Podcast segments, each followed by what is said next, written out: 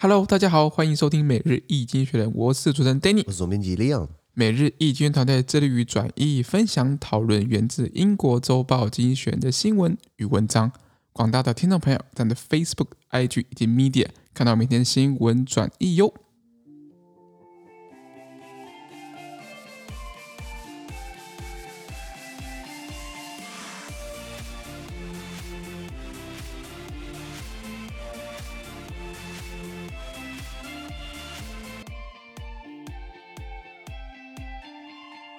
今天我们来看到从经济学人接出来新闻，我们看到的是十二月二号礼拜四的新闻，而这些新闻的传统是在每日精选的 Facebook、IG 以及 Medium 第六百七十八号里面哦。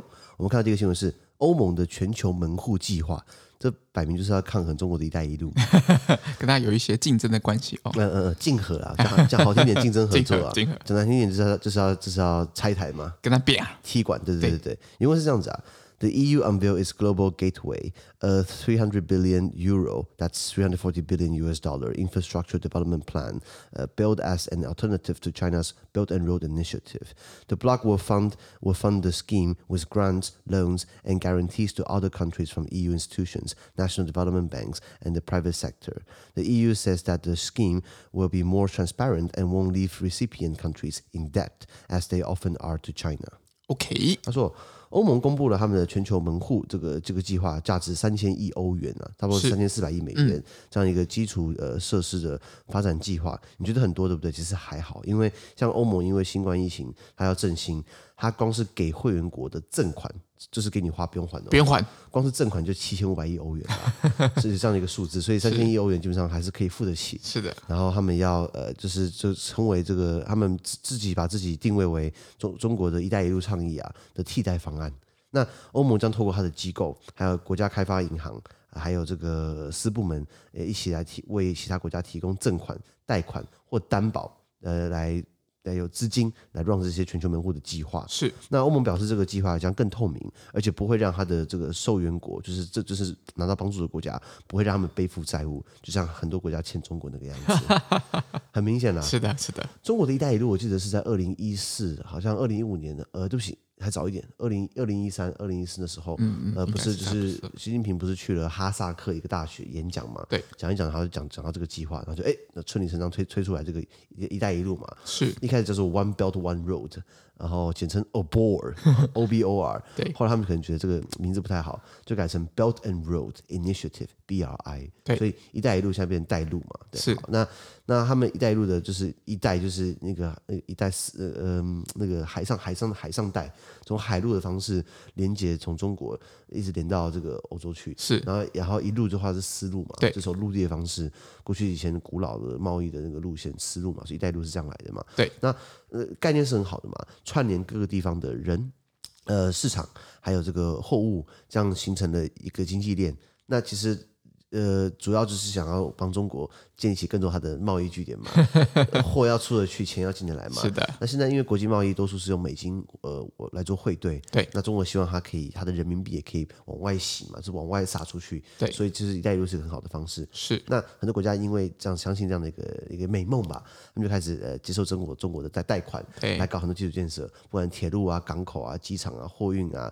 加工啊等等的，或是建立一些一一些基础设施，来为了要做做做贸易嘛。对。那可是你参加这样的。计划的话，你可能就要跟中国贷款，是，然后呃，他们是用人民币没有错，可是很多方很多贷款之后，你要包工程啊，包工程要搓汤圆，那怎么搓都是好像中国公司会会找会会得标，会得标，对，然后他们派的这个雇佣的这个建设工人可能是中国人，就派过去，派过去，对，所以你可能当地人没办法那么直接受贿。好了，结果花了一堆钱盖好之后，哎，那个可是它的效益没那么好，那你可能就是转不出利润出来，你可能没办法还本金加利息。那到时候你可能就是欠中国钱，然后中国就可能说，啊，办这样子啊，你欠我钱，那我你的这个这个地方给我使用九十九年，那就没关系啦，那就一笔勾销啦，那不就是跟香港一样吗？租借吗？就变就变租借嘛。那你说这个东西很天方夜谭吗？债务危机吗？所以活生生显灵的例子呢，就是在斯里兰卡，斯里兰卡斯里兰卡叫做汉班托塔，汉班托塔那港口呢，就是这样的一个模式。被割给中国九十九年，那斯里兰卡人气死了，你知道吗？那中国等于是这样坑了斯里兰卡一大块了。对，但是，那那很多国家开始意识到，就是哎呦，好像并不是那么有用。啊，是是，反反正就是好像我要我要成长国家，就会欠你一笔钱，然后欠你一大笔钱，然后我们好像割一块土地出去嘛。我出地，我出呃，我借钱，然后你出人，然后我们哎，感觉好这边这边土地变你的，然后你赚钱，就不止建设的这个工人是中国人，然后你可能买的原物料，钢筋水泥可能让中国进来。那怎么看好像是中国得利，你知道吗？我怎么样？求证旁证都是我的人，求证旁证主办协办都是他的人嘛，对不对？所以很多国家开始收手，比如说巴基斯坦，巴基斯坦以前有叫中巴经济走廊。或是警察他们在东非、索马利亚很多地方，他们都要盖，就是就是要合作这样的一个一个这个计划计划，后来慢慢都收手嘛。中国还很聪明啊，中国还成立了很多赋税组织，比如说丝路基金，比如说亚投行，对 AIIB 嘛，亚洲基础建设投资银行。那那个时候就在二零一五年的时候，台湾不是吵着说可能我们要加入 AIIB 嘛，说可不可以当创始创始的这个这个成员国嘛，然后还在立立法院咨询半天，吵架，嗯，后来还还好没有加入，不然好像也白投钱嘛。对对啊，那所以。真正加起来，让大家觉得开始对这个中国的一带一路不信任，然后觉得就会陷入债务危机。那中国今因那欧盟这边提出了他们的全球门户计划，概念其实跟跟跟这个中国的很像。当然，它并不是要想要用经济的方式控制其他国家，嗯，不是说以经逼呃以政逼。以以政逼商，或是以以经促统，是。好，他们欧盟不没有这么做，欧盟也没有这个野心，因为欧盟也没有这个能耐再去殖民其他国家嘛，他也没有这个，因为过去已经干过这种事情，现在没什么好干的事情了。那中国现在，欧盟现在他们提出这全球门户计划呢，差不多拟定三千亿欧元嘛，差不多是一兆多的台币，是。一兆一兆一兆一一兆二台币呢。根据哪些地方他们想要呃呃帮助其他国家在哪些领域，比如说数位经济，比如说运输、能源还有贸易等等的，嗯，都是非常。重要的领域哦，没错没错，就跟未来比较相关嘛。是，因因那因为你说能源嘛，就是能源转型嘛，很多国家因为用燃煤啊比较传统的方式不环保，也对环境不好，那他们可能欠缺钱去转型。那欧盟可能就哎，那不然我帮你转型这样子。是，然后还有运输嘛，因为很多国家你要做贸易的话，你一定要一定要港口嘛，一定要高速公路啊，一定要铁路嘛。比如说，呃，我看到了在东南亚国家，东南亚不是号称中国的后花园嘛？对。那跟辽国，辽国他们国家的铁路。国家也算是小型国家没有错啦，他们国家的铁路大概才七公里而已哦。啊，七公里，七公里，对。那中国 中国有在跟辽国就是在商讨要盖铁路啦。是是。对，那可是中国在帮辽国盖铁路之前，辽国自己本来就没有铁路啊，他没有基础建设啊，对不对？那你没有铁路你怎么运输？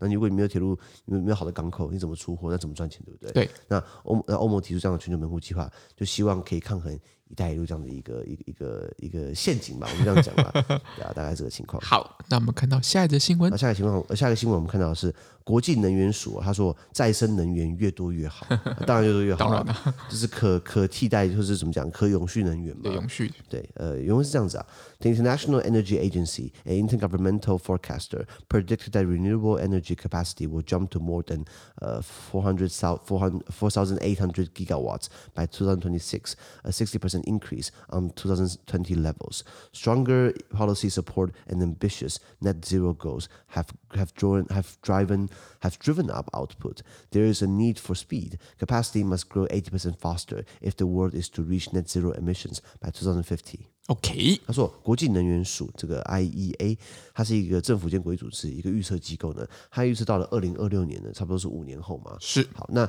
这个可再生能源的这个量能呢，可以飙升到了四千八百呃千兆瓦以上。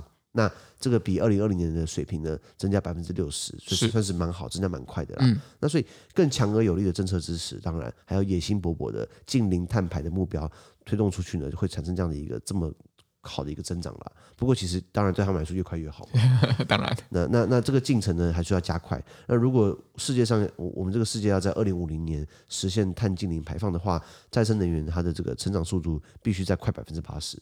哦，现在是快百分之六十嘛，就是就今年跟去年比的话是在百分之六十。对，还是还在加快这个速度，等于是它增加零点八倍了。是的，这一倍的意思啊。那但如果听我们的 podcast 那个。如果你今天把我们的声音把按放快两倍的话，我一点五倍你可能就，因为我们讲话比是偏快嘛。对，有一些有一些其他的 pod 那个那个 podcaster 讲话比较慢一点，会慢慢的去做论述，像这样子慢慢咬字清晰，一个字一个字讲。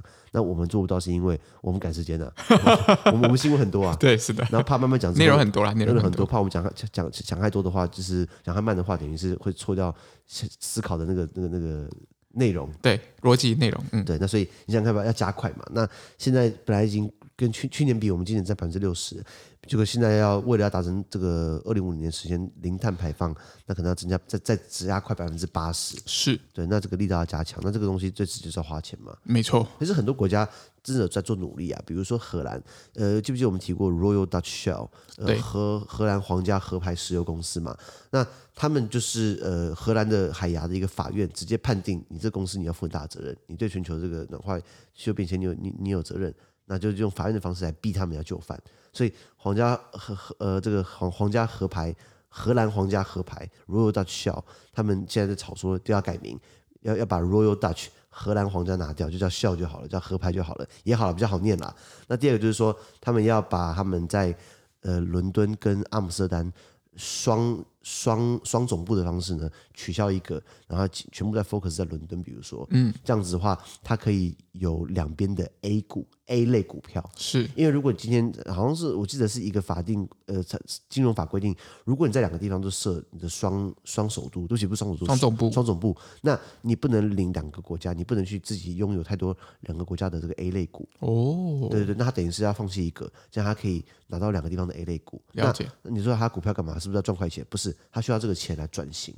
因为呃，你你要转型，你要你要你看他做石油的，你今天叫他做环保的东西，那他可能要很大转变嘛，没错，需要花钞票嘛。然后他们也被逼的嘛，因为法院的令都出来了。再来，荷兰最大的退休退休基金之一呢，他们投资很多事业嘛，他们本来投资合牌，然后他们就说，哎，你合牌制造垃圾，自己制造空污，是对环境不友善，我们不投资你的。所以他们是有一个上到下、左到右、前到后，一个很很很强的共识，是我们要降降低净净碳排放。这里看到荷兰是这么做嘛？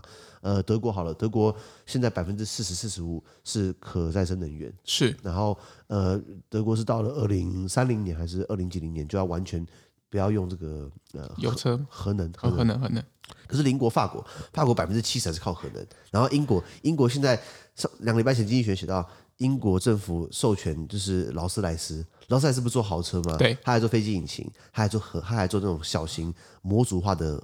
反应炉是，SMR small 呃呃呃呃 modularized reactors SMR，劳斯莱斯要在二零三一年之前还要盖九座在英国这样子，所以其实为什么他们要用核？为什么法国、英国用核能？因为他们觉得说可再生能源固然好，可是怕怕不稳定。你说离岸风电，万一没有风吹过来怎么办？你说太阳能，万一没有太阳怎么办？天气天气不好，对不对？就是它其实老实讲，没有这些，譬如石化呢或者是这种核能来的稳定。对对对对对。那这德国炒过，就是说我们到底是要完全不要核能，还是我们保留一个，至少不要技术不要断掉嘛？就不要以后我们全部淘汰掉。如果以后发现，哎呦，还可能会需要，还要重新盖一座，那不是那不真效嘛？对不对？而且像像其实台湾的清华大学其实是有核能的这样子一个科系。如果台湾完全就是没有任何核电厂的话，他们好像也比较难去找相似的工作这样子。我觉得就是说，当然越越再生能源越好嘛。对，可能你你就保留一趴或者保留零点五趴，就是保至少保留一个核电厂是可以用的吧？你肯定不要长时间用它，你就保留这个技术嘛，对不对？以后让个备案嘛。是的，是的。对，那现在就是全世界炒作我们要做可再生能源，哪些东西叫可再生能源？讲举例来说，太阳能、风力、呃潮汐发电、地热。地热台湾比较少吧，我记得也也有啦。对对，宜兰那边好像有一个，就煮煮温泉蛋嘛，清水地热，对，清水地热，台中嘛，对不对？那那个大规模，呃，没办法那么大规模嘛，像冰岛。冰岛就是很多很多地热这样子，嗯，OK 好，或是这个水力发电啊，或是什么生物燃气啊等等的，所以很多很多方式来做这个这这个这个这个可再生能源，主要就是要替代传统石化燃料，是或是核能的方式这样子。了解。那尤其现在全世界看到的天然气价格高涨，那是不是发现我们现在石油价格贵，天然气也贵？现在什么都要贵，难怪物价会涨，对不对？是啊，所以国际能源署也是一个 IEA International Energy Agency，它是在法国，设在法国有三十个成员国的一个类似这种国际组织，他们就是一直在倡议啊。当然，他们倡议的东西不多了，他们就只能做很多研究报告。我觉得很多国际机构，像像 OECD。像这个呃个 IEA 就是国际能源署，他们做过，他们网站会公布很多很有趣的报告，大家去可以去看，是蛮好的一个研究的一个嗯嗯嗯一个一个内容。OK，好，那我们看到下一个新闻，下一个新闻看到是乌克兰跟俄罗斯从不安宁，那倒是真的。这个原文是这样子啊，Tensions over Ukraine ratchet up as Russia accused the country of massing half of its army to con confront pro-Russian separatists in the eastern Donbas region.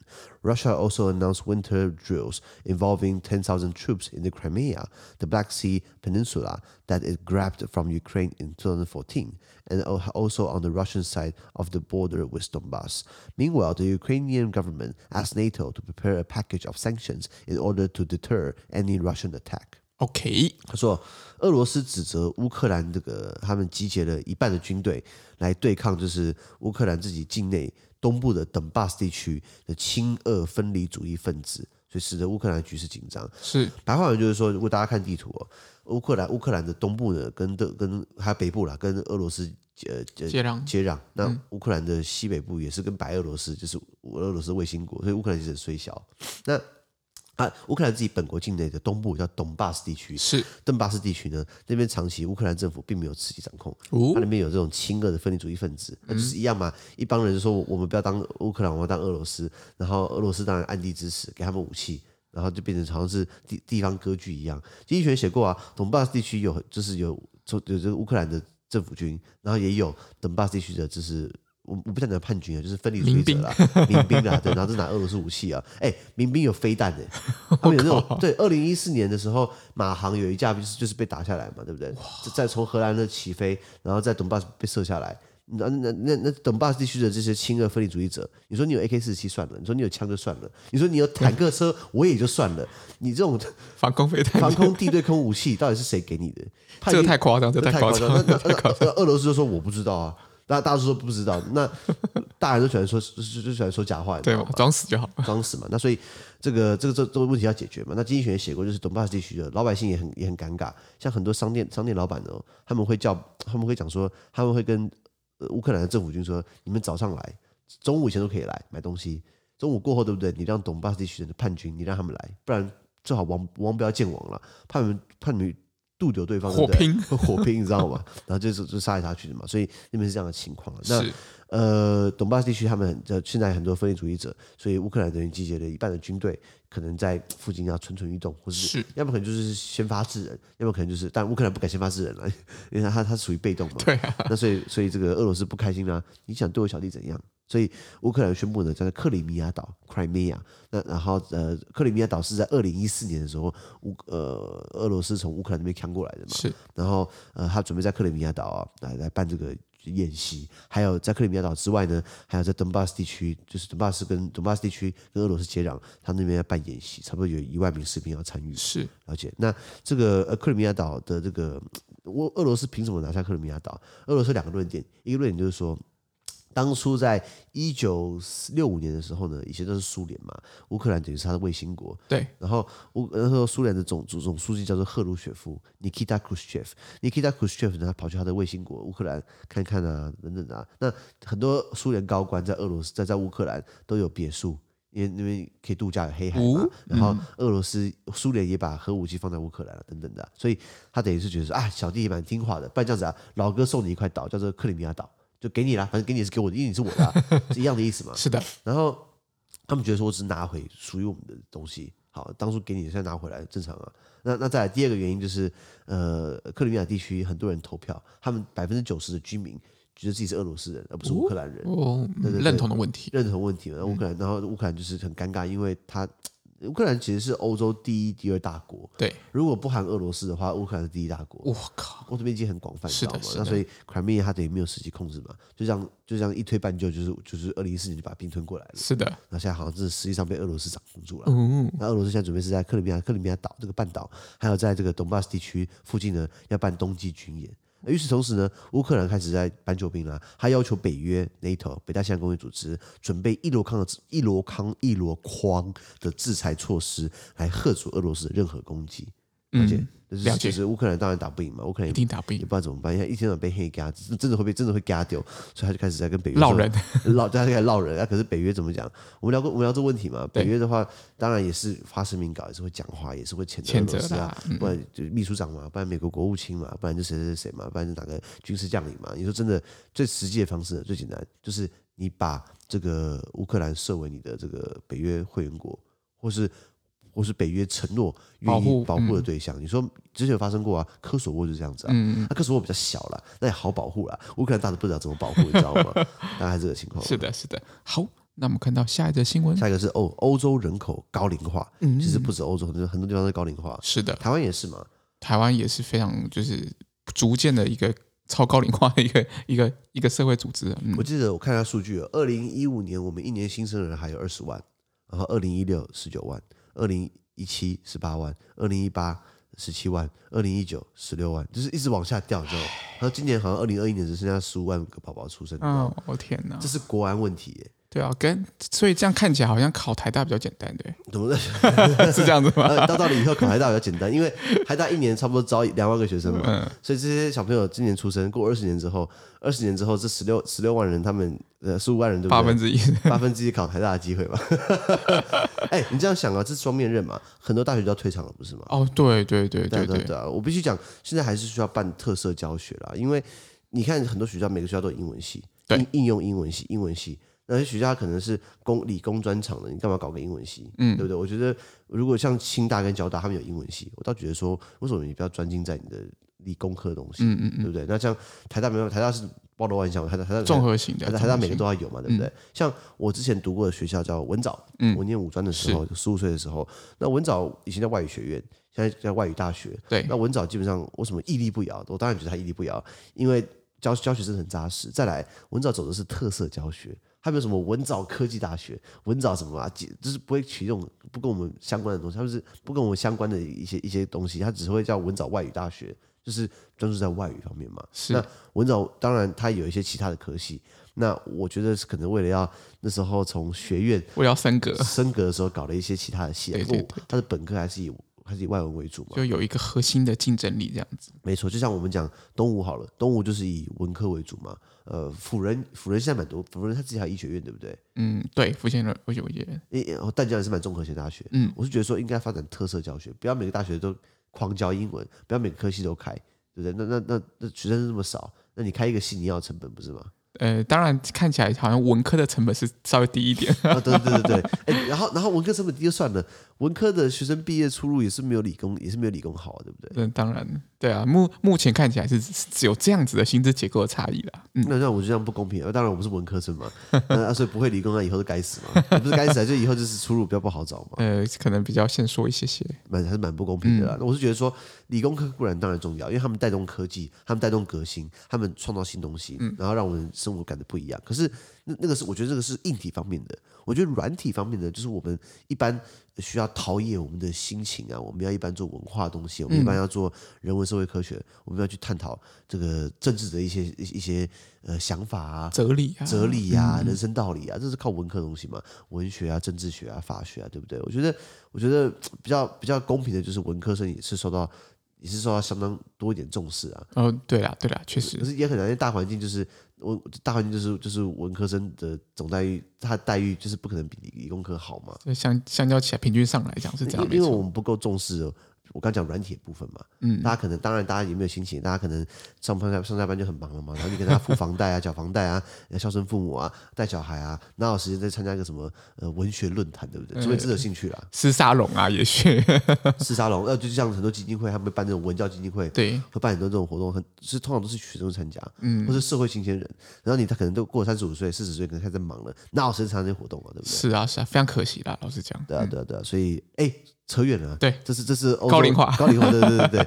拉回来讲，呃，刚刚在这个快速 wrap up，快速总结一下，就是特色教学了。是的，因为以后台大很好考，那很多表示很多学校要退场，嗯，那退场的话，你可能就要就是就是要你要不要要不要整并嘛？就像阳交大学，嗯，阳明跟交通就合在一起叫阳阳交大学嘛，对，还有高雄大学不是有三个高第一、高应大，还有高科，对不起，没有高第一、高高第一、高应大，还有。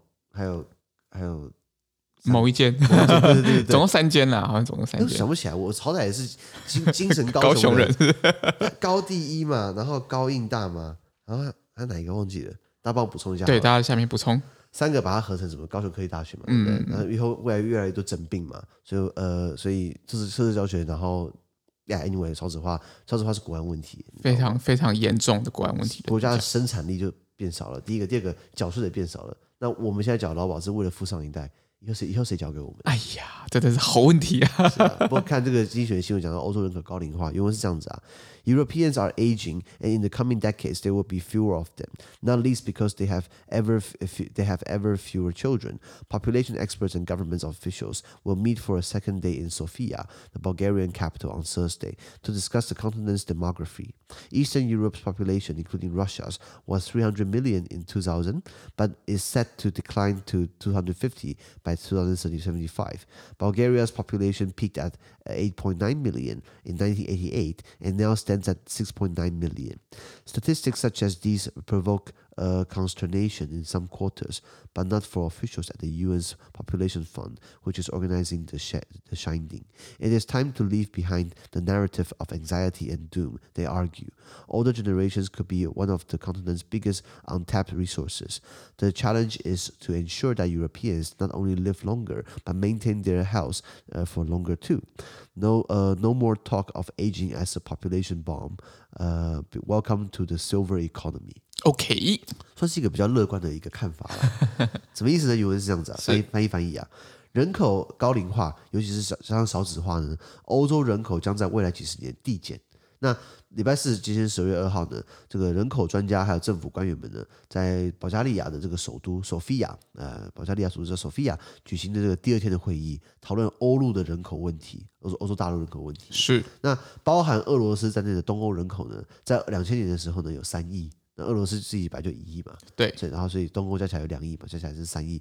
可是，在二零七五年呢，这将下降到二点五亿，直接直接少了。所以再过二零七五年，差不多再再再过五十年嘛，嗯，再过五十几年，就会人口瞬间少了，从三亿变二点五亿，对，这样是少多少？少少了这六分之一，对，好，那。保加利亚的人口，比如说，在一九八八年的时候呢，达到峰值有八百九十万人，对，现在只有六百六百九十万人，是，这瞬间少两百万，嗯，那很多基本上跑到西欧去了，跑到其他地方去了，可是还是锐减的很快嘛，对，那像这样的一个统计数据呢，在某些方面引起了恐慌。那对于筹组这次论坛的这个人口联合国人口基金呢，他们对他们觉得说这这并不是一个恐慌，因为他们认为呢，现在是抛开焦虑还有呃这个这个厄运论述的时候，就是不要那么的悲观嘛。为什么？因为老年世代呢是欧陆这个很多这个还没有被开发的资源，就是老人经济嘛，对，英法族经济嘛，那。呃，目前欧洲很多欧之前的这个这个欧陆国家呢，它面临的挑战呢，除了确保就是欧洲人可以不仅活得更久，还要更健康，同时之间呢，不要把人不要把高龄族群视为人口炸弹，要欢迎英法族的经济。以后我们要搞个这个英法族相关的这个产业，我们去欧洲用来赚钱，因为他那边又有钞票，然后然后又又又多，对不对？然后这个英法族他们可能。亚洲亚洲很多很多新颖的经营方式是他们那边没有的，是比如说，如果我们把台湾的竞选方式哦，那套东那套那套整个作战方式搬到欧洲去，你一定会当选，因为欧洲人基本上是政治嘛，政治算冷感的。像我在欧洲那三四年，我从来没有看到就是在马路上竞选拉票的。那就是海报贴一贴啊，然后呃，票票就自然来了，投投票率也很低啊。OK，像比利时投票率九成，为什么？比利时是强制投票哦，你可以投废票，继续乱干没有关系，但你一定要投票，你要投票，然后你不投票的话，对不对？要罚钱哦，也不是罚很多，就象征性的，就是希望投票。那比如说斯洛伐克 （Slovakia），斯洛伐克在二零一四年，我记得，哎，对不起，二零一九年斯洛伐克的那个欧盟议会选举哦，你知道他们投票率几成吗？两成，两成，两成其实很少哎，就是等于是你选上欧盟议员，只有两成人出来投你，那其实没什么代表性，你知道吗？是可是他们没有强制投票嘛，只要你有人投票的话，你只要投票出来那些票，你只要过半就好了，你知道吗？那其实还算蛮少的嘛。那所以，所以，所以拉回来讲，呃，很多东西在台湾可能经营的很蓬勃，比如说我们的银行业，我们的信用卡搭配优惠，搭配无息贷款，搭配什么什么刷，然后分期什么一大堆一大堆的。是欧洲欧洲人可能会傻眼，说怎么那么复杂？真的蛮复杂，因为我们这边多嘛，所以比较竞争嘛。对，那英法族经济这边。我觉得我们的那些呃各个行政区的区区办公室、行政中心，好像每个里，他们光是办的里民活动，然后欧洲去的话，我跟你讲，保证保证保证那边会生意蓬勃，因为他们没那么多活动，你知道吗？嗯嗯，我觉得欧洲人的活动大部分都是什么踏踏青啊、划划船啊、钓钓鱼啊，不然就是坐在阳光底下喝啤酒啊，然后看报纸啊，对不对？他并不会就是那么的 colorful。据我所知啊，嗯，如果那那我我我觉得这样听起来看起来其实。呃，看起来可能西方西方的这样子的一个社会，其实是蛮蛮有系统的在教导这些嗯，不管是那个西方人，就是不管自己独处这件事情。我觉得，如果是自己独处啊，你可以，比如自己看看书啊，然后去公园走一走啊，这样子。但是像可能在东方的这样子的一个教育环境里面，你可能很难去有培养出这样子跟自己对话或自己跟独处的这样一个空间跟教育，所以你可能就是在看电视，因为电视就是一直。播新闻嘛，就是播新闻，或者是看一些剧啊等等的。你比较少真的会，比如说走出去啊，或者是怎样去去有一些活动。我觉得听，我觉得看起来好像是不是跟李阳这边的观察有点有点相符？我觉得他们比较注重精神层面的东西啊，嗯嗯，就是。